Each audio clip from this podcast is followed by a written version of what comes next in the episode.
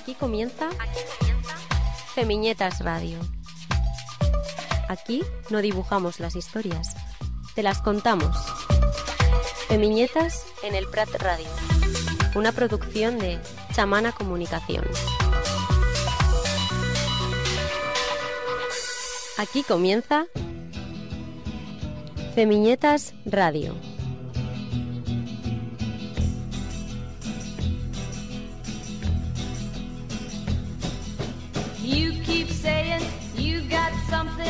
For me. Something you call love, but confess. You've been a messin' where you shouldn't have been a messin'. And now someone else is getting all your best. These boots are made for walking, and that's just what they'll do. One of these days, these boots are gonna walk all over you.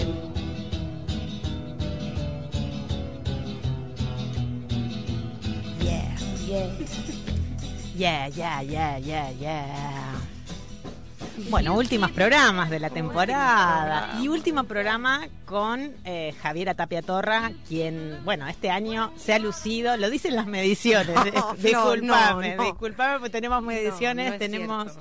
Mucha mucho número, mucho algoritmo, viste que todos los años, los primeros días de diciembre, esta empresa monopólica casi, no es Sí, monopólica, pero bueno, que no monetizamos nada, Nada. pero que, bueno, nos dice cuál fue el programa más escuchado, desde dónde nos escuchan, eh, bueno, Emocionante, muchos países Sí. nos escuchan de muchos países. no solamente habla hispana, que es lo que me... hispana. Bueno, ni Mujer- catalá. mujeres que no fueron tapas fue el programa más escuchado, a las que les mandamos un beso grande. Le mandamos un beso grande que además A Lala. eh, ya están en Argentina, vamos a seguir en contacto porque bueno, están armando varias cosas.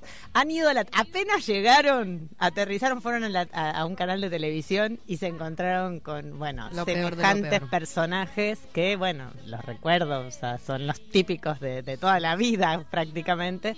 Así que bueno, ahí atajando y acomodando Y hay que algunos. estar en esos espacios, lo hemos discutido tantas veces. Es violento, es difícil, pero bueno, no podemos dejar que coapten todos esos espacios tan masivos.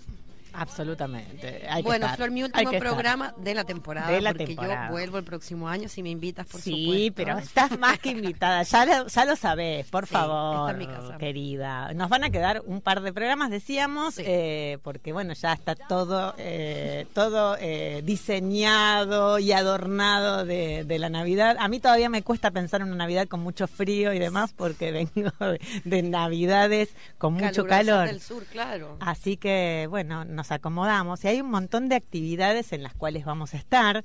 Eh, ya para, todo, arrancar, eh, les contamos que estamos muy contentas porque el viernes recibimos la noticia de que quedamos en las residencias de 2024 de iniciativas culturales del Fabra y Coats, que es este espacio cultural del barrio de San Andreu que queremos muchísimo, donde hemos hecho varias ferias, festivales y que bueno, que asistimos porque nos gustan las movidas que siempre se arman de redes, de, de tejidos colectivos más que interesantes, así que el año que viene estaremos ahí Nos con mesas por ahí.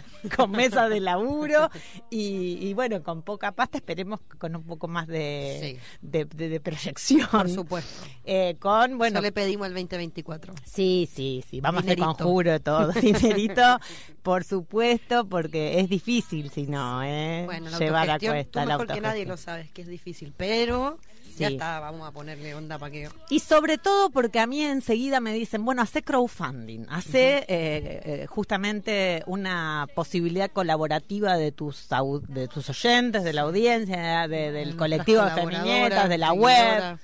Y es como que yo ya participo en tantos, digo, no, o sea, no voy a, a seguir con, con lo mismo. Me parece genial que se haga, Por y- supuesto. pero no puede ser la única vía, porque claro, estamos muy precarizadas mismo, las nosotros. compañeras entre nosotras precarizadas, tenemos que seguir sosteniendo los proyectos autogestivos de las otras compañeras como Too Much. Vamos a ver si Exacto. conseguimos un dinerito de donde corresponde. Así que bueno, eh, está bastante complicada la cuestión, pero somos eh, Optimistas. Estamos cerrando el año bien. Sí, sí, sí. un sí, año difícil, Sí. una situación mundial complicada, una situación país complicada, una situación en Argentina complicada.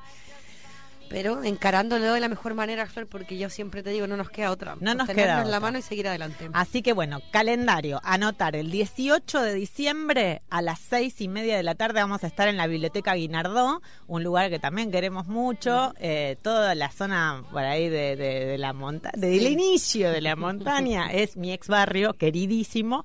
Eh, vamos a estar en la Biblioteca Merced Redondera, ahí de Carrer Camelias 76. Eh, nos invitan a una charla porque hay una expo que, eh, bueno, Feminieta junto con otros tantos colectivos eh, ha, ha sido parte, muestras con fotos, hay videos documentales, un montón de cosas. Y nos invitaron a contar, bueno, esto de hacer eh, un periodismo feminista, un Fantástico. colectivo autogestionado y demás, eh, así que vamos a estar haciendo una charla con un montón de gente de ahí del barrio eh, el lunes 18, el, el próximo lunes, este no, Rudureda. Eh, Rudureda. Rudorera, que es una, bueno, una gran escritora. Sí, Pude leer una catalana. novela, sí, no la leí en catalán igual. ¿Cómo va tu catalán? ¿Cómo va?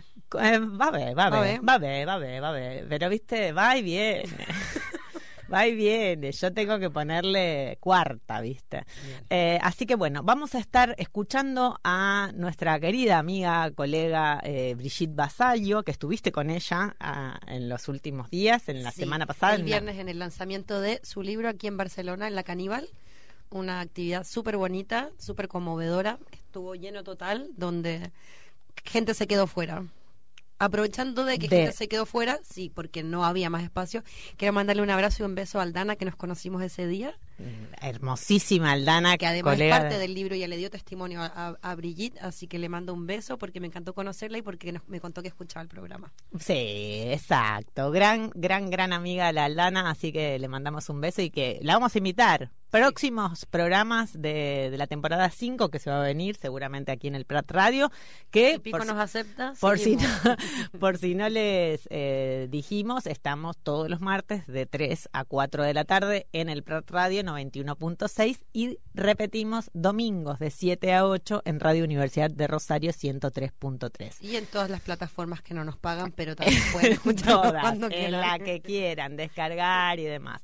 Así que bueno, eh, noticias a nivel eh, local, nacional, internacional. La semana que viene vamos a tener vigilias, qué cosa, porque el, lun Ajá. el 10 que se cumplen, el 10 de diciembre que se cumplen 40 años del regreso, de la vuelta a la democracia en Argentina, asume Javier Milei eh, y Victoria Villarruel. Me cuesta mucho pensar esto, que, que es un hecho que ya en días se va a concretar. Eh, así que, bueno, vamos a estar hablando seguramente de esto, que ya un Muy gabinete que está eh, prácticamente conformado. eh, así que vamos a hablar de todo esto la semana que viene ya con, con un Milei que ya no va a ser un, un presidente electo, va a ser un presidente en funciones. Me cuesta mucho pensar esto y, y aparte nos preguntan todo el tiempo. Por Nos supuesto, preguntan claro. todo el tiempo. Eh, así que bueno, vamos a, vamos a estar con eso y, y bueno, y analizando bueno también eh, todas las repercusiones que se van eh, Una ministra suya es casada con Vigi, eh, ministro de Economía Pinochet, con eso te digo todo. Así tendemos puente en Chile-Argentina. Sí, sí, hay, mu- Aparte de Radio. hay mucho puente. Y bueno, y estamos tratando de conectar con Cristina Fallarás, quien, eh, bueno, va a hablar con nosotros, pero primero traje música porque el Chini nos prepara siempre Sí. una cantidad eh, de piezas musicales eh, Espectacular. de mucha calidad, porque además no es que rasca por ahora en las bateas, ya no hay bateas, ¿o sí? Amiga, no. Eh, Se te cayó el carnet. sino, sí, sí, tremendo. Sino que, bueno, ahí indaga una, una musicalización exqui- exquisita. Exquisita, una curatoría. Sí, así que nos trajo a la. Gracie Jones, Me una encanta. artista jamaiquina, seguramente la han visto, han visto sus Preciosa, videos, divina, Vanguardista en su look. todo, todo divina. Yo estaba moda. enamoradísima. Pelo corto ese. Cantante, compositora, modelo y actriz. Eh, si, si, si naciste en los 80, en los 90, seguro. Seguro que sabes quién es. Seguro que sabes quién es. Es un personaje icónico, ¿eh? incluso más atrás, eh, los, yo diría 70-80. Sí. Eh, en su época fue modelo que compartía piso en París con eh, Harry Hall, que fue también mm, modelo, cantante, pareja de Jagger, Mocatriz. entre otras cosas, ¿no? Era mocatriz, modelo, cantante y actriz. Sí, Mocatriz, no me acordaba. Y Jessica Lange, que yo la amaba también, ¿eh? Me encanta Jessica Lange. Las tres juntas eran un bardo. De fiesta en fiesta se la pasaban las chicas acá eh, eh, en París, más moderno, y en el Nueva York de los 80, con el Estudio 54, ¿eh? que te acordás vos. Se lo pasaban mal. Bueno, tiene Tranquilas. una carrera musical en ascenso con muchos discos buenísimos. Es una performer provocadora y además vanguardista. Este tema que vamos a escuchar ahora es del 81. Es una reinterpretación de Libertango de Piazzolla. Nada más y nada menos, compositor argentino, eh, bueno, conocido mundialmente, por Sí. supuesto, mezclando el tango con el reggae y con unas letras escritas que hablan de la nightlife parisina, más dark, un poquito, un poquitín más oscuringa y underground. Es una canción de los nightclubbing eh, por un tema de Iggy Pop, eh, que fue también ahí sampleado, eh, uno de sus mejores álbums. La Gracie Jones, entonces, I've Seen That Face Before. Escuchemos eh, esta voz exquisita, maravillosa, para arrancar este Feminitas Radio, episodio 53.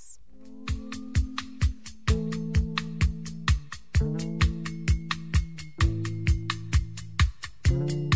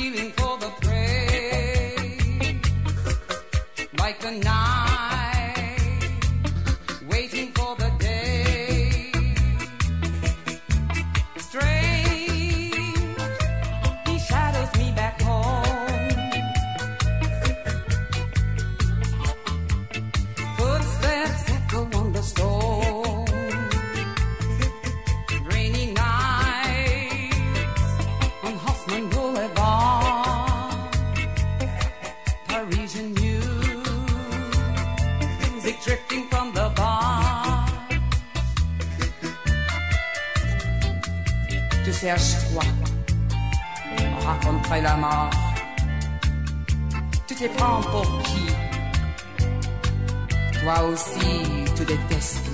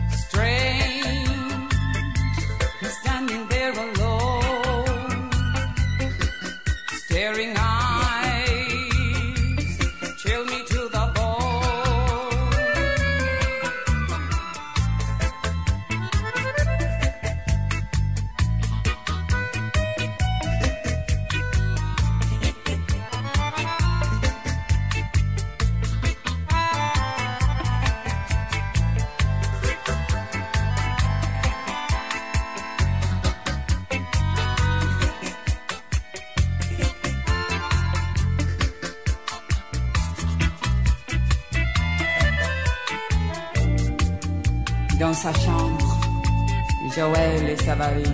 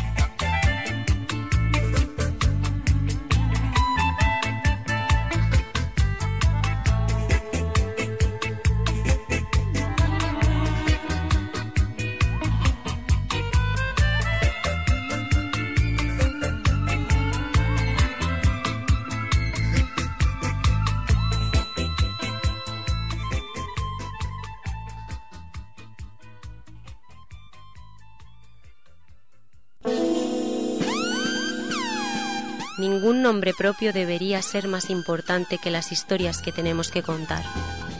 Bell Hooks. Entrevistas en Femiñetas Radio. Bueno, después de la Gracie Jones, eh, yo quedo. La usé mucho en videos. ¿Sí? Sí, la, la usé mucho este año. Eh. Bueno, eh, tenemos Una genia como nuestra siguiente entrevistada. Sí, nuestra siguiente entrevistada, que estuviste con ella. El viernes en la librería La Caníbal, como contábamos antes. Y que le deseamos también que recupere pronto su cuenta porque las, las personas que tenemos somos autogestivas, tenemos proyectos eh, feministas o de activismos en general. Las redes sociales es como un amor-odio constante, Sí, ¿no? Una necesidad Sin por duda. donde difundimos lo que hacemos y a la vez mal pagada, eh, shadow banning, nos quitan las cuentas muy complicadas. Estamos hablando de Brigitte Basayo, Exacto, que hace muy pocos días, poco más de dos, tres semanas, le hackearon la cuenta. Primero, muchos intentos y demás, o sea, le hicieron el típico phishing. Ajá. Eh, y no, no contentos con eso, eh, la extorsionan, le mandan mensajes, abrió otra cuenta nueva que es arroba Brigitte Basallo, la Basayo Backup. La Basallo backup guion bajo. Eh, entonces, bueno, eh, se ve perjudicada su mm, difusión de las actividades, entre otras cosas, la trilogía que eh, de Nachos, que es, eh, bueno, estos libros que ha presentado en La Caníbal, en la cooperativa La Caníbal en, en- en Barcelona. Va a estar en el Teatro eh, del Barrio en Madrid estos días. Sí, esta semana. Exactamente, pues nos pasó... El libro El Tríptico del Silencio, que es eh, no es el mismo libro, pero son un libro, lo va a contar ella en tres idiomas, en sus tres idiomas maternos. Y la trilogía de Naxos es lo que ella está haciendo esta investigación, que tiene una parte que es la obra de teatro, los libros, y hasta que se quede a gusto. Pero nos lo cuenta ella. Nos lo cuenta ella, me encantaría escucharla. Eh, ¿Estabas nerviosa? Estaba un poquito... sí, sos- Ay, qué vergüenza. Sos amiga prácticamente. No, no soy amiga, pero la admiro mucho. Eh, fue nuestra profesora, lo hemos contado, yo la admiro mucho y la respeto mucho. Y nunca ejerzo de periodista, aunque estudié, así que estaba nerviosa, no sé. Cuando tú no estás, Flor, a mi lado, No, yo, yo titubeo. Ya la escucharon, antes salió perfecta, así que vamos a escucharla a Brigitte Basallo, eh, Basallo, como dicen, Vasallo. aquí en Barcelona, presentando esta trilogía eh, Tríptico del Silencio. el tríptico del silencio En la librería La Caníbal. en la caníbal, vamos. conmigo. Estamos aquí con Brigitte Basayo después del lanzamiento de su libro, que lo tenemos aquí en la mano. Me encantaría poder compartirles lo que se vivió aquí, pero en realidad había que vivirlo, es imposible. Hola Brigitte, gracias por recibirnos. Oh, muchas gracias a vosotros por estar aquí. Eh, um, estoy como muy emocionada y hasta un poco nerviosa porque, no sé, todo lo que se vivió aquí fue demasiado emotivo y si a mí me piden que lo explique, yo es que no soy capaz, pero me gustaría que nos contaras un poco de qué va el libro y de qué se trata este proceso y me quiero quedar con la parte de la venganza. Muy bien. Bueno, este libro que estoy presentando son estos libros, en verdad, son el Tríptico del Silencio, que son tres obras eh, parecidas entre ellas, pero no exactamente iguales, en mis tres lenguas maternas y además las tres obras mezclan en sí mismas estas tres lenguas que son el catalán, el castellano y el gallego. Eso ya es una apuesta fuerte por eh, dejar de mentir porque me doy cuenta de que llevo toda la vida eh, intentando definir cuál es mi lengua, cuando yo vengo de un proceso que tiene que ver con la diáspora, que tiene que ver con las migraciones, en donde yo no tengo lengua, yo no tengo lengua, no tengo lengua materna y no tengo una lengua propia que tenga que ver con mi genealogía y hablo y escribo siempre de prestado. Entonces, darme cuenta de eso también ha tenido como la consecuencia de ponerme a escribir pues usando de otras maneras como estas lenguas, ¿no? De eh, la lengua materna, de las madres que no nos han criado en su lengua por ser una lengua de pobres, de nosotras adoptar otras lenguas, todo ese follón que hay cuando pues cuando hay un movimiento eh, histórico de poblaciones, ¿no? un proceso de la historia que involucra pues todos estos desplazamientos. Entonces, este tríptico en silencio eh, es la adaptación literaria de una obra de teatro que forma parte también de toda esta investigación que estoy haciendo. La obra se titula Naxos, drama en tres lamentos y un par de actos. Y quise que ese texto de la oralidad, no ese juego de la oralidad que es el teatro, estuviese también eh, imprimido, escrito, no el libreto. Lo que pasa es que en ese proceso me di cuenta de que había una traición a la oralidad cuando se transcribía literalmente, no funcionaba desde la escritura esa transcripción, perdía como todo el color que tiene la oralidad. Entonces hice una adaptación que no es exactamente el texto, pero es cercano al texto. Y yo lo que hago es robarle el mito a la gente que tiene mito, que son los príncipes y las, y las, y las princesas. Cojo a la Ariadna del Minotauro en un momento concreto de su historia, que es cuando queda abandonada, según nos dice el mito, con comillas, en la isla de Naxos, que no está ni en Creta ni en Atenas, es una cosa intermedia, ¿no? Entonces a partir de ahí pues elaboro algo que tiene que ver con la chenoa, en el chándal gris, cuando se libra del pesado David Bisbal, tiene que ver con Mónica Levinsky, con toda esa historia y tiene que ver con todo el habitar mundos que nos dicen que no son habitables, que por lo tanto hay un castigo constante a ese espacio para que no nos atrevamos a mirar si ahí hay algo de, de belleza y de vida posible, ¿no? Entonces, a través de este mito, que, pues, que juego con él, lo que hago es una especie de espiral que me lleva a unos testimonios que hablan sobre toda esta diáspora que yo identifico como eh, la diáspora rural en un momento y un lugar concreto, ¿no? el conocimiento situado, que es cuando el campo precapitalista en el Estado español bajo la dictadura militar se desmanteló y todas esas poblaciones fuimos expulsadas hacia las ciudades de medio mundo, no solamente hacia Barcelona, sino hacia Buenos Aires, hacia eh, París, hacia pues, medio mundo, ¿no? Eh, estamos hablando de, un desplazamiento de 6 millones de personas del que no hemos hablado, del que no se ha podido hacer memoria, porque en este país no se ha hecho memoria de nada, ¿no? Como dice Aldana, una de las testimonias. Yo le decía, Aldana, tú estás enfadada de que no se haya hecho historia de esto, memoria. Me dice, pero si no habéis hecho memoria de nada, ¿por qué la ibais a hacer de esto? Y así, tal cual. Entonces, como eh, a mí me interesa el pasado en tanto que presente, entonces no he ido a recoger las historias de la gente que emigró, que también, pero a mí lo que me interesaba es las historias de las hijas y las nietas, los hijos y los nietos de aquella diáspora, cómo hemos construido nuestra subjetividad, quiénes decimos que somos, qué sabemos de nuestra historia, si hemos comprado la historia esa celebratoria del progreso, de nosotros éramos pobres, atrasados y ahora somos una cosa mejor, si hemos preguntado a nuestras familias qué les pasó en todo eso, si nos hemos asimilado a los lugares de llegada, que es lo que nos propone todo lugar de llegada, que nos olvidemos de todo y que adoptemos la historia del lugar como si fuese propia y que además estemos todo lo calladas posible. Y estar callada también, eh, hay una forma de estar callada que es estar callada repitiendo los discursos ya hechos. Esa es una forma de silencio también. Entonces todo esto era un poco lo que yo proponía en este tríptico del silencio, que son estos tres libros que estamos presentando hoy. Eh, me gusta que dijiste antes que hasta que no te quedes a gusto no vas a terminar este proceso. Es ambicioso, pero no desde una manera mala conceptación de ambiciosa. Me encanta que tú, bueno, no hay una fecha límite ni un plazo hasta que te quedes a gusto. Y me parece eso tan bonito. ¿Me quieres contar de eso? Sí. Esto forma, parte, esto forma parte de una investigación más grande que estoy llamando la trilogía de Naxos. Cuando puse este nombre, que la verdad es que es bien chulo, eh, pensé que iban a ser tres obras de teatro, pero enseguida tuve que mover el título como a otro nivel de, de significado, porque lo que yo estoy haciendo es proponer un método para hacer memoria de las diásporas que lo estoy construyendo y activando al mismo tiempo desde mi propio caso de estudio. ¿no? Entonces, este método tiene tres fases. La primera es la diáspora, que es más amplia que la migración, digamos, la migración es una parte del proceso de diáspora. La segunda parte es vamos a ver qué sucede en la tierra de llegada, qué genealogía buscamos, que no sea una genealogía ni literal, ni sanguínea, ni asimilatoria, y qué ha pasado en los lugares eh, de partida con, en nuestra ausencia, ¿no? Con nuestra ausencia. Entonces, ahora me he olvidado de lo que estábamos diciendo.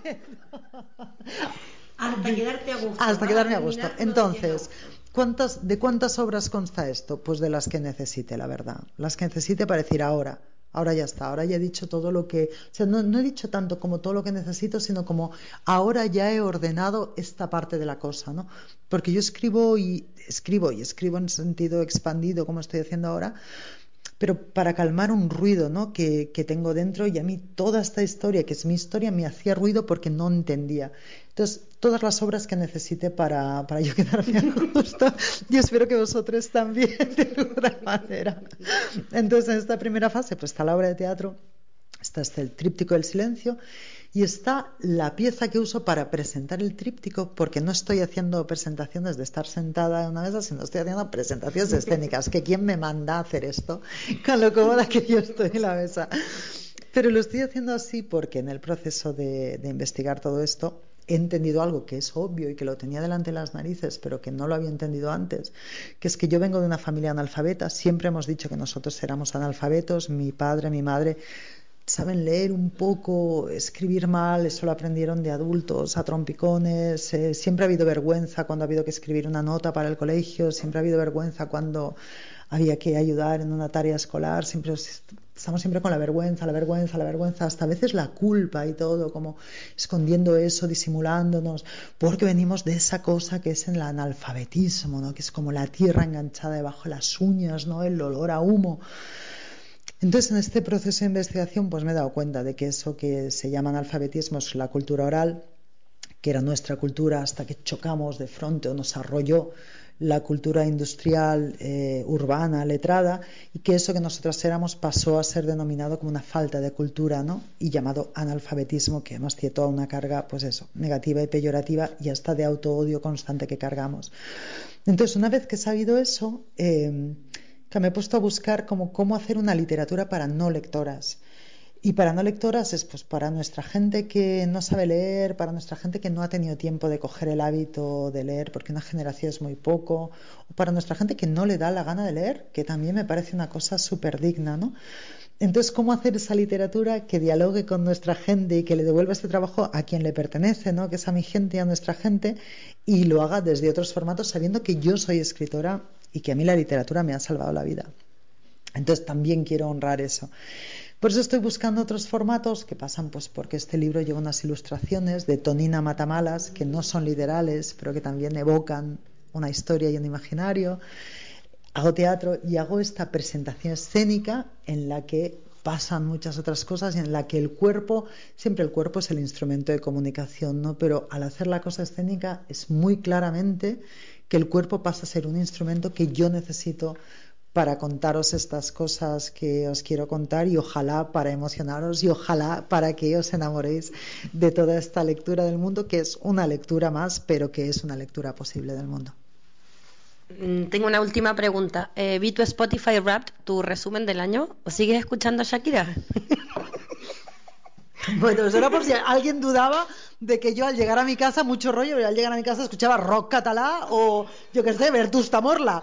Digo, no, no, aquí las cartas sobre la mesa al final de año, Shakira number one. o sea, empieza en Shakira y acaba en Marc Anthony. O sea, ¿qué puede fallar en ese camino por medio? No falla nada. O sea que eso de menos Foucault más Shakira no lo digo por mí, yo creo que de hecho tendría hasta que reequilibrar la cosa, redistribuir un poco. Pues sí, claro, Shakira a tope y más este año que nos ha dado todo, nos ha dado alegrías, nos ha dado material de estudio, nos ha dado memes, nos ha dado preocupaciones, nos ha dado de todo, Shakira como nos da siempre, ¿no? Yo siempre digo que Shakira pues también es un Shakespeare, ¿no? que cuando se hace eh, teoría a partir de Shakespeare porque retrata su tiempo y tal, dice, oh, claro, Shakespeare, pero si lo haces a través de Shakira, pues parece que mal. Primero, que ambos son Shak, si te das cuenta. Ah, no lo había pensado. Y luego que yo creo que Shakira también está siendo una gran retratista de, de un tiempo y de una época y de, y de, una forma de estar en el mundo. Así que arriba Shak, siempre, claramente. Y lo último, eh, invita a, las auditoras a la próxima presentación que tengas en Barcelona, que se viene ahora, porque la gente que no pudo venir hoy realmente se lo perdieron, o sea, quédense con ese FOMO porque en realidad se lo perdieron, entonces que vayan a la próxima presentación. Sí, mirad, además estas presentaciones son realmente finitas porque en el mes de febrero me voy a vivir fuera y entonces no voy a poder como alargarlas en el tiempo aunque quisiera, ¿no? Entonces, el 16 de diciembre tenemos en el Ateneo Roig una presentación donde tenemos un grupo de pandeireteiras de la Asociación Cultural de Gallegas en Barcelona que estamos ahí montando una que ya me ha dicho que después nos quedamos en Foliada, yo, ya lo voy a decir así, 16 de diciembre en el Ateneo Roig y luego nos queda aún una última presentación a finales de enero en Mataró y ya con eso cerramos. En Cataluña. En Galicia ya hemos presentado, en Madrid estamos eh, pronto eh, la semana del puente.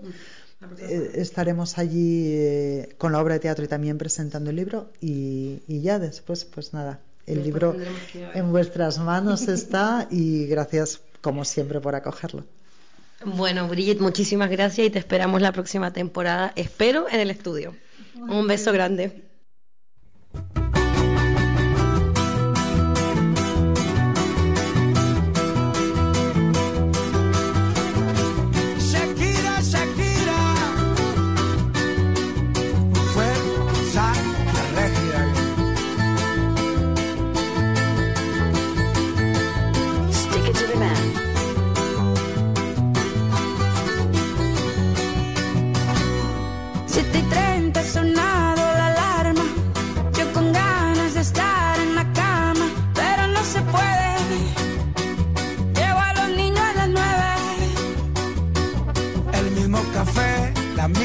Cocina, lo mismo de siempre, la misma rutina. Otro día de mierda, otro día en la oficina.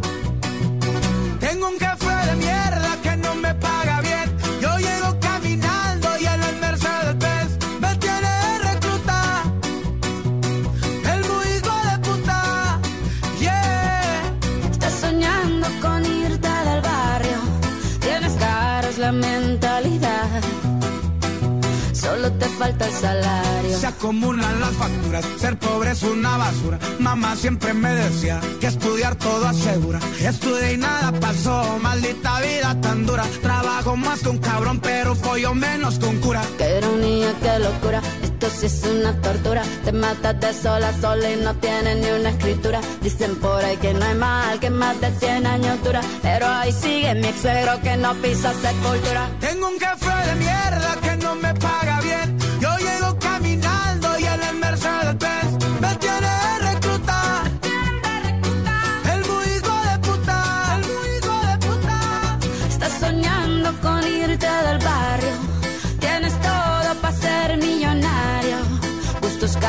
la mentalidad.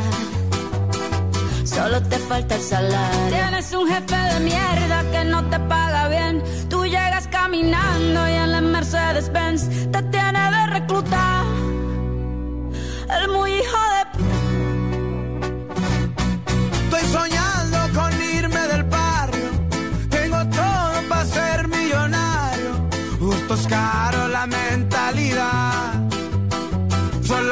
Falta el salario. Lili Melgar, para ti esta canción que no te pagaron la indemnización.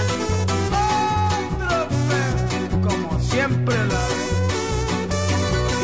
Estás soñando con irte del barrio. Tienes todo para ser millonario. Gustos caros, la mentalidad. Solo me falta el salario. Lindo, qué lindo. Este tema no es de mis preferidos, yo sé que de los no, tuyos. claro, vos- tampoco. Yo soy vieja escuela. pero vos lo bailabas y lo cantabas a, la, a tu adolescencia. Eh, yo lloraba como si estuviera enamorada de alguien con ocho años. Esa es mi parte favorita. Tengo videos haciendo coreografías con 10. Con mi amiga. José, que le mando un beso, eh, y mi amiga Bea. Y yo, de mis primeros conciertos con 14 o 15 años, yo fui a ver a Shakira ya en su segundo disco. Era Claro. mi ídolo a los 90. No, no, no, Lo buenísimo. sigue siendo, o sea, ese traje rosa para ir a la justicia y decir así, ¿cuánto te debo? 7 millones de euros, toma. Aquí tienes. Yo no sé cómo ella no hizo una película todavía, como no protagonizó. O sea, es muy buena, muy, Muy buena, muy buena. Y mm, Siempre estamos a favor de pagar impuestos. Siempre. Y siempre en contra de Piqué. Siempre, eso, no hay eso duda. Me encanta eh, esta especie de desacademización, podemos Sí, eh, menos utilizar. Foucault más Shakira. Siempre la Brigitte lo, Sí. lo trae y bueno, así lo dijeron sus eh, sus estudios de, de algoritmos. Spotify Wrapped le dijo Sí. que efectivamente ella, como nos explicaba en la nota, no es solamente que ella hable mucho de Shakira, sino que ella llega a casa y se pone como una reina y a Shakira de fondo. Maravilloso. Sí. Bueno, tenemos eh, a Paul Preciado, que eh, estuvo hace poco en Barcelona y está dando vueltas por diferentes ciudades porque ha presentado en el mes de mayo, ha presentado su documental, es un documental eh, Su que es- que una ¿no? autobiografía política, se llama Orlando. Tengo mi bolsa acá que traje conmigo, que me dieron en el estreno, eh, que, bueno, la verdad que fue eh, muy conmovedora. Estaba, de hecho, eh, Virgin de Pont, que también vive en la ciudad de Barcelona. Hace poco nos, eh, nos enteramos que es vecina del barrio de Poblesec, por ejemplo, Sí. y compra eh, materiales gráficos autogestionados porque va a la feria y nos ha comprado. Así que, bueno, nada, de placerazo que, que nos encontremos estos personajes a veces que tanto hemos estudiado, y que leído, admiramos, que respetamos tanto y que están ahí a pie de calle. Como Exactamente. Así que, bueno, el filósofo y escritor Paul Preciado. eh, que además de haber escrito un montón de ensayos, novelas, poesía, porque también Sí. eh, el, el último libro que es Disforia Mundis, que bueno, creo que va por su tercera o cuarta edición ya, eh, hace una, una gran mixtura de todos los géneros literarios eh, y además, bueno, explora también todo lo que fue sucediendo en los años de encierro, con la pandemia y demás. No lo Eh, leí todavía. Yo no lo he terminado, pero está muy bueno, está muy bueno. Y, y además, a mí me pasa que eh, me cuestan los textos de filosofía y demás, y te lo va haciendo llevadero, hacer como también eso, una gran miscelánea de diferentes géneros. Hay cosas que, que las hace como más, más livianas. Sí. Más, que- que fluyen más a la, a la- a la lectura, ¿no?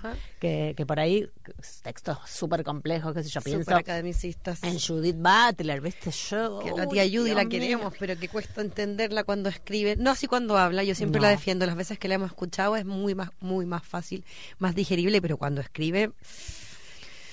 Eh, yo un departamento en Urano tengo, es el último que leí depreciado, que es la recopilación de columnas del Lemón y está súper. Está bueno, re- recomendamos eso. eh, eh, la declaración que hizo ante el Colegio de Psicoanalistas en París, que Sí. también está también gratis, lo tenemos en PDF, Sí. está para bajar en, en- en- en la web. También está Texto yonki. Texto Yonki, eh, bueno, hay un- unos cuantos más. Eh, eh, A mí él me encanta. El, el, Me el- manifiesto, el manifiesto Sí. trans, eh, que creo que después de Texto Yonki eh, también está buenísimo. Eh, bueno, él, bueno, está hablando y está haciendo circular la película y circular el diálogo, abrir el diálogo también. La revolución trans contra toda forma de binarismo es una cuestión de vida o muerte social, dijo eh, justamente la revolución orlandesca, esto en relación, porque está muy presente en su autobiografía política, la novela de Virginia Woolf.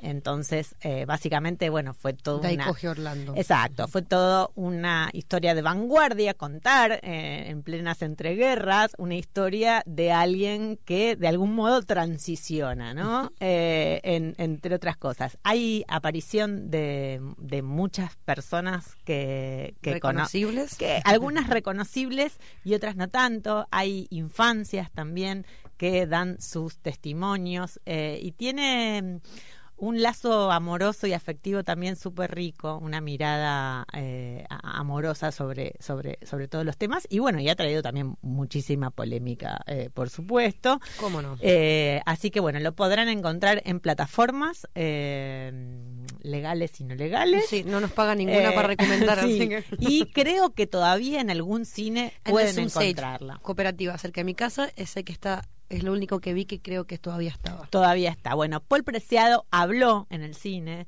eh, fue una charla abierta, una entrevista abierta. Así que bueno, vamos a compartir parte de lo que decía eh, hace muy pocos días en Barcelona con la presentación de Orlando, mi biografía política eh, en Barcelona, con bueno muchísimas cuestiones y, y apuntes para hacer sobre la cuestión trans.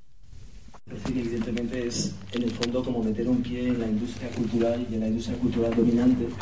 Y eso es bastante complicado, ¿no? Lo, lo que pasa es que, bueno, quizá lo he podido hacer también de esta manera tan libre porque lo he hecho, lo he hecho casi como, lo he hecho como un filósofo, como un activista, ¿no? Lo he hecho desde fuera del cine, con un presupuesto muy, muy pequeño.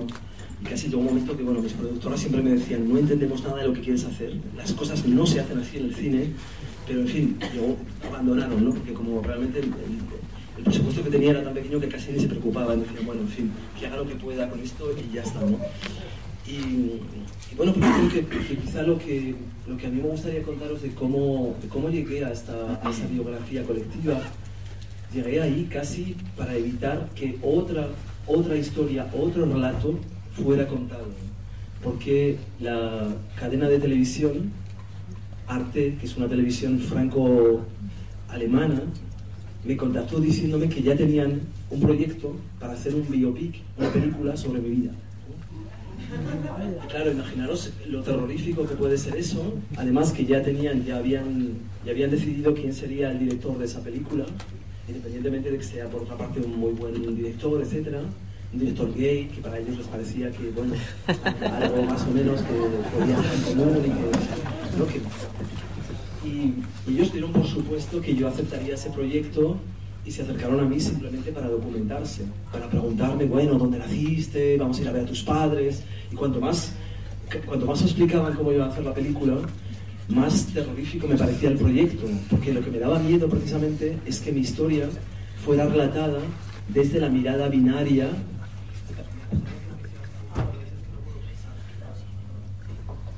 Gracias. Justamente que estábamos, estábamos hablando de esto, ¿no? De cómo las, las historias trans siempre han sido contadas desde una mirada binaria, desde un relato que fundamentalmente es un relato médico, patologizante, normalizador, muy a menudo psiquiátrico, y sobre todo dentro de la historia del cine, casi podríamos decir que hay como dos registros, ¿no? Con los que, bueno, habría muchos más, pero la verdad que como yo, de hecho para hacer la película, me he vuelto a ver muchas de las películas, no, no voy a decir todas porque, pero bueno, conociéndome los que me conocéis, como soy bulímico del conocimiento, ya os daréis cuenta que he visto muchas y quizás excesivas, ¿no? Incluso excesivas para, para el bienestar trans, ¿no? Porque la mayoría de ellas son muy dolorosas, ¿no?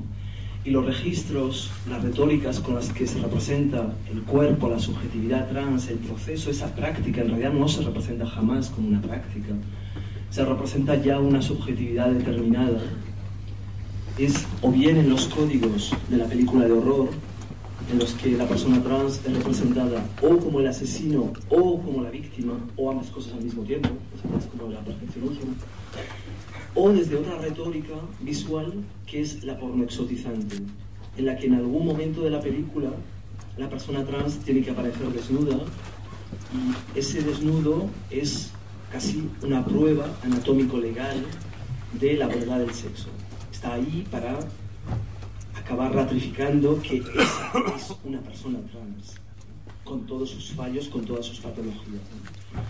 Por tanto, cuando yo empecé a escuchar lo que esta, este biopic, aparentemente con muy buenas intenciones que la cadena arte preparaba acerca de mi vida, que por otra parte mi vida, como sabéis, decir, yo soy un filósofo, en fin, mi vida no tiene nada interesante. Si hiciera mi vida sería una persona en una biblioteca y viajando de vez en cuando. No sé muy bien qué haría, ¿no? Pero claro, el relato ya estaba escrito, existía un relato anterior, psicopatológico, de lo que es una persona trans, ¿no? desde una mirada muy binaria.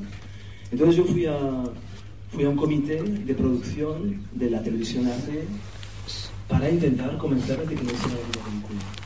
Pero casi como en una relación heterosexual, cuando yo más decía no, ellos más decían sí.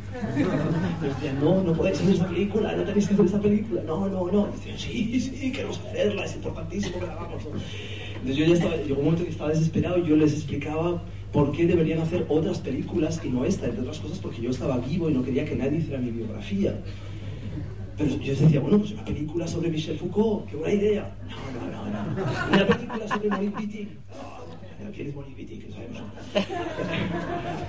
Y entonces ya en, en un momento de desesperación, pero seguro que fue un momento de desesperación, aquellos que me conozcáis, eh, que estáis en la sala, me conocéis en este tipo de situaciones, ¿no? como yo salgo por- con respuestas totalmente descabelladas, ¿no? Y yo dije, bueno, de todas formas que sepáis que si queréis hacer mi biografía, un biopic, lo que tenéis que hacer es una adaptación documental, yo dije una adaptación documental del Orlando de Virginia Woolf. Entonces ahí se hizo un silencio.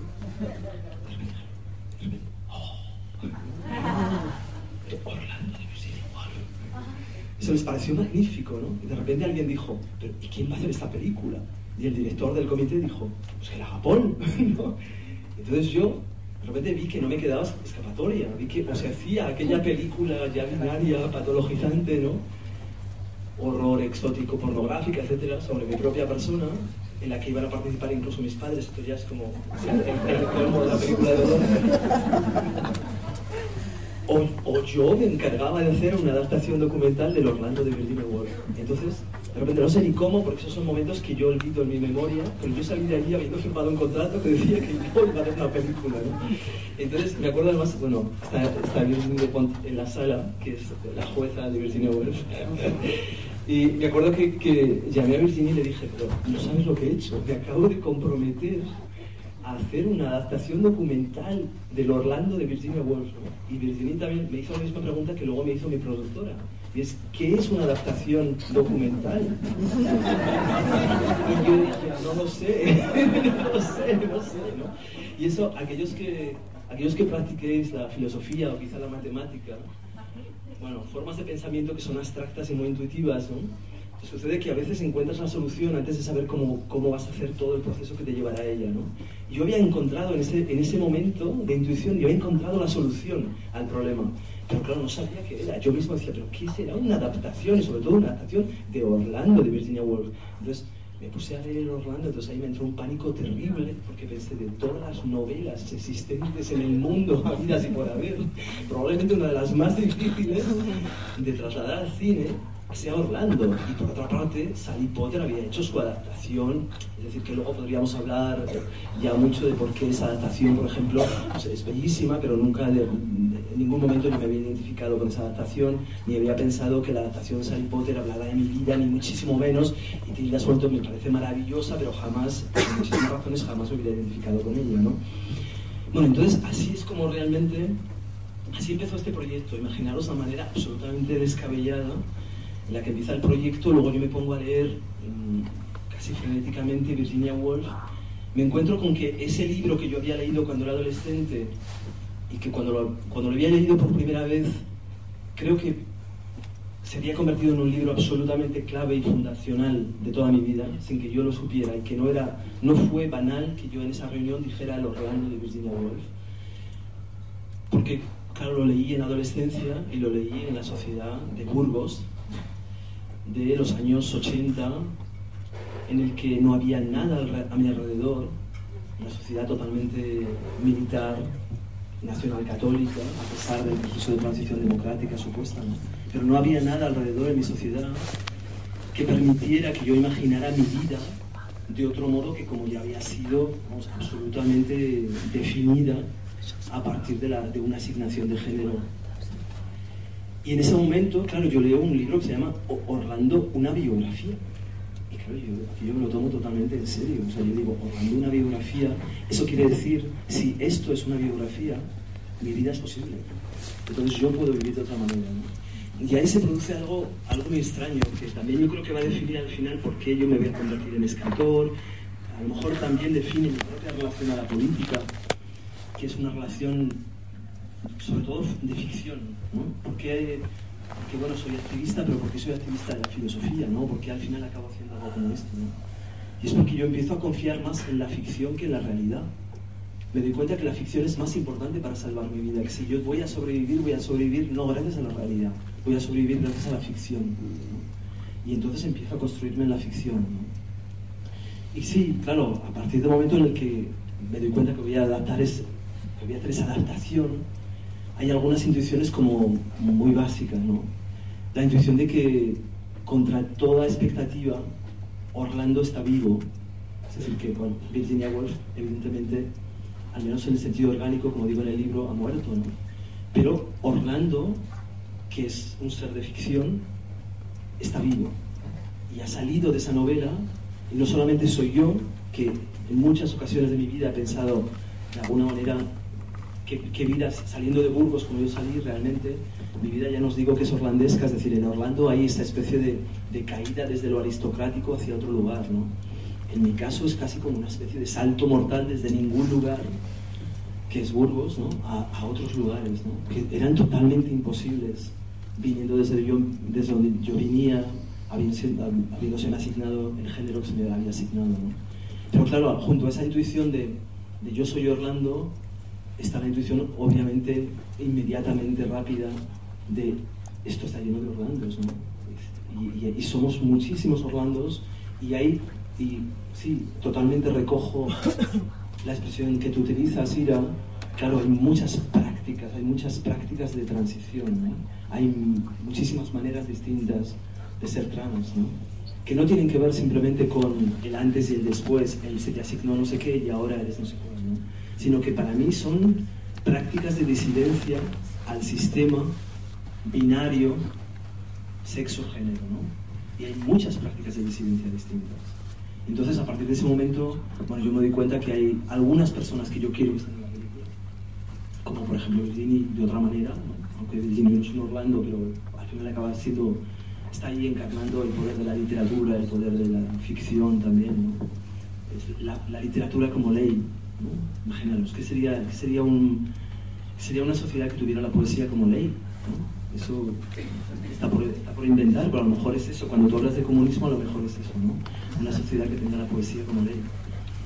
Y, entonces, bueno, pues hay algunas de, algunos de mis amigos, de mis amigas, yo sé que son, que son Orlando, aparte que tengo que contar con algunas personas que entren en mi delirio, que se dejen llevar, que se atrevan a ponerse delante de una cámara sabiendo que el que va a contar esa historia soy yo, con lo cual pues yo ahí cuento eso con algunos de mis amigos también. Pero también, rápidamente, por ejemplo, yo sé que hay personas como Jenny Belair, que es la persona que veis en el hotel, que es una activista trans histórica, que ha sido, considerada durante muchos años como una especie de criatura de la noche, pero que ya no es una criatura de la noche, ya es Jenny Belair, que es prácticamente una mujer hoy casi, casi que vive en la calle. Yo sabía que Jenny Belair tenía que estar en la película, ¿no? por ejemplo. Para mí era muy importante. Y luego sabía también que, que entre los muchos Orlandos pues habría también niñas y niños, ¿no? porque en los últimos años, en los últimos 10 años, he encontrado muchísimos niñas y niños. Y eso ha sido muy importante para mí, conectar, de repente como crear otra genealogía política mucho más larga que va más allá de mí, que empieza evidentemente mucho más allá, o sea, que ya está abierta en 1928. De hecho, yo, en realidad, muchas veces cuando rodábamos la película, yo sentía que hacíamos la película con los vivos y con los muertos, ¿no? que había muchos muertos también que nos acompañaban, no solamente Virginia Woolf, que estaba presente todo el tiempo, sino también muchas otras personas trans que no estaban, pero que tenían que estar. Y luego, bueno, como evidentemente me di cuenta que iba a ser un proyecto colectivo, ¿no? y que para mí era un poco como la manera de volver al activismo pero por otra vía, ¿no? Ya no por la vía de la asociación, ya, ha pasado como, bueno, he pasado muchas etapas y a lo mejor como muchos de los aprendizajes de esos distintos proyectos activistas que he hecho en mi vida, al final yo los he arrastrado y los he como condensado en la película, ¿no? Y realmente, bueno, pues hice un casting contra también toda expectativa, se presentaron prácticamente 100 personas, enviaron vídeos o se presentaron al casting de esas 100 personas, bueno, yo hubiera cogido los 100 porque era increíble y, maravilloso, ¿no? Pero bueno, también había limitaciones importantes, ¿no? Por ejemplo, había que aprender los textos de Virginia Woolf, había que ser capaz, por ejemplo, de ponerse delante de una cámara más o menos sin temblar totalmente, aunque todo el mundo tiembla un poco, ¿no? Pero, pero no demasiado. Y al final, bueno, empecé a trabajar con 30 personas en una práctica sí, más activista que de cine, mis productoras siempre me decían, pero no entendemos para qué sirven estas reuniones, nos haces perder un tiempo maravilloso. Y yo digo, bueno, dejadme que haga las cosas como yo quiero hacerlas. Y en esas reuniones que hacíamos y en las que trabajábamos en Orlando, pues participaban también pues, el director de fotografía, participaba la persona que hacía el sonido, pero al final estábamos todos como en conversaciones orlandescas, también porque yo me di cuenta que la única manera en la que podíamos hacer, hacer frente, como hacer barrera frente a los lenguajes ya totalmente estereotipados, a las maneras totalmente convencionales de, contar el proceso de la transición, era precisamente con ese lenguaje poético de Virginia Woolf, ¿no? que de repente la gente venía, cada uno venía con su historia, cada uno venía con su historia de un sitio, ¿no? de repente uno se ponía, se ponía el cuello orlandesco, ¿no? el collar este orla- orlandesco, y de repente empezábamos a hablar como Virginia Woolf y, estaba- y eso ya nos situaba como en otro lugar, ¿no? en el que era posible de repente hacer, filmar cada una de las escenas. ¿no? Así que bueno, es- esa es un poco la manera en la que, en la que llegué a hacer la película. Y, y por eso os digo que hasta, hasta prácticamente el último momento, o sea, yo iba rodando, iba montando, rodaba tres días, montaba una semana, volvía otra vez a rodar, volvía a montar. Y prácticamente hasta el último momento ni siquiera sabía si la iba a acabar de verdad. Entre otras cosas porque, como sabéis, el, libro de Orlando es eh, tremendamente, es decir, con aventuras eh, que son tremendamente viajeras, que son una cosa que me complicaba muchísimo las cosas. Yo de, de ninguna manera yo tenía dinero para organizar nada. Es decir, yo pensaba, o sea, al principio pensaba en un camello, por ejemplo, en un, en fin, que luego se reducía a burro, que de burro se reducía, que acababa en patinete, luego ya decía, bueno, se acabó, no, esa escena no es posible, luego yo quería un desierto, en fin, desierto no hay en París, no había manera, luego yo quería un mar, tampoco había mar, luego al final el barco había que hacerlo, lo, construimos como en el sótano del centro Pompidou, en fin, o sea, las aventuras innumerables ¿no? que, hemos pasado para, para hacer la película hasta la última escena del ayuntamiento, ¿no? que conseguimos este ayuntamiento porque porque bueno, el, ¿cómo se llama? Le Maire, Le Maire, Le Maire, el, el alcalde. El alcalde del ayuntamiento era gay y no se pudo negar a, a- que hiciéramos la película allí, ¿no? Pero, bueno, yo creo que dimos una, una, una lata increíble en aquel ayuntamiento, ¿no? Y acabamos generando una locura colectiva allí. Pero bueno, ha sido, ha sido un proceso, no sé, yo ca- cada día que rodábamos yo me encomendaba a Virginia Woolf de alguna manera, ¿no? Y casi me parecía que, ca- que cada día que conseguíamos rodar una escena era, era casi milagroso, ¿no? Escuchándote me he acordado así. Bueno, Bueno. pasa Paul Preciado. Y hablando de géneros. Eh, a pesar de que todavía estamos muy lejos de la idea de abolir los, géneros, ¿no? Que es a donde todo apunta. Y muchas veces te corren por izquierdas por ahí. Sí. ¿eh? Hay que saber a- atender mucho Sí, esas sí, discusiones y saber cuáles evitar también. ¿no? Totalmente. Bueno, eh, nos están llegando un montón de mensajes de las compañeras argentinas porque, como bien dijimos al comienzo, el 10 de diciembre asume el nuevo gobierno argentino con Javier Milei, eh, Victoria Villarroel, eh, entre otras eh, personas. Sí, la Casa Y- del Terror. Y la Casa del Terror, bueno, va a apestar y entre otras cosas desaparecen un montón de ministerios. Es muy fuerte que el Ministerio de Salud y el Ministerio de Educación desaparecen, van a ser meras secretarías, por ejemplo, para que te des una idea de lo que va a suceder en pocos días más eh, con proyectos eh, y con eh, metodologías de, de vida, de derechos. Eh, y estamos hablando también de esto eh, con el Ministerio de Géneros eh, y Diversidades del gobierno argentino que va a desaparecer.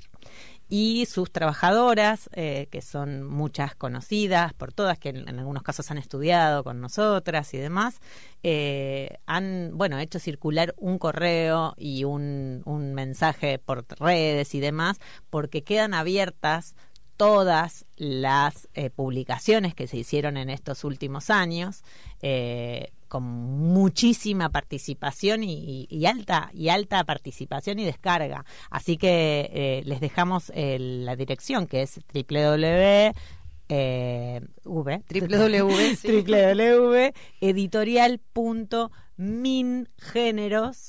eh, punto ar. Ahí pueden descargar todos los materiales, eh, no solamente de dinámicas, talleres, eh, formaciones, eh, para, para que puedan utilizarlas, porque va a desaparecer la página web en cualquier momento. Así que Les mandamos un les abrazo. mandamos un abrazo muy fuerte y nos encontramos la semana que viene. Nos quedan solo dos programas para terminar el año. Y a vos, Javiera, muy buen viaje. Muchas gracias, Bu- amiga. eh, por resistencia este de fin de. Muchas gracias, Pico, por este programa tan especial. Eh, nos vemos el próximo año sin falta. Sí, Felices fiestas, paciencia con las familias a las que les toca, como a mí. Sí. Eh, les mando un beso. Un abrazo muy grande. Nos encontramos la semana que viene. Gracias, Pico. Hasta luego. Gracias, Chau, Javi. chau.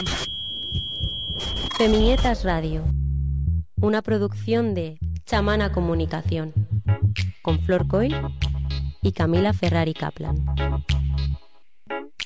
Feminietas Radio.